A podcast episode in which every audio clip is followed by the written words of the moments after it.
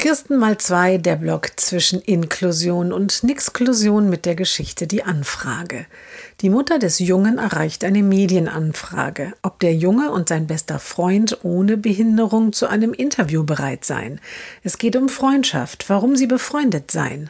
Na, weil sie sich mögen und von klein auf gemeinsam aufgewachsen sind, antwortet die Mutter.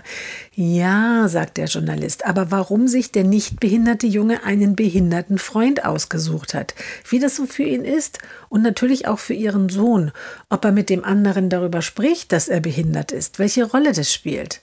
Hm, sagt die Mutter nachdenklich, mein Sohn definiert sich nicht über seine Behinderung. Und ob das seine Reflexionsebene ist, weiß ich wirklich nicht. Und nach einer Weile fügt sie hinzu, ich glaube nicht, dass sie bei mir und meinem Sohn richtig sind. Und bei seinem Freund schon gar nicht.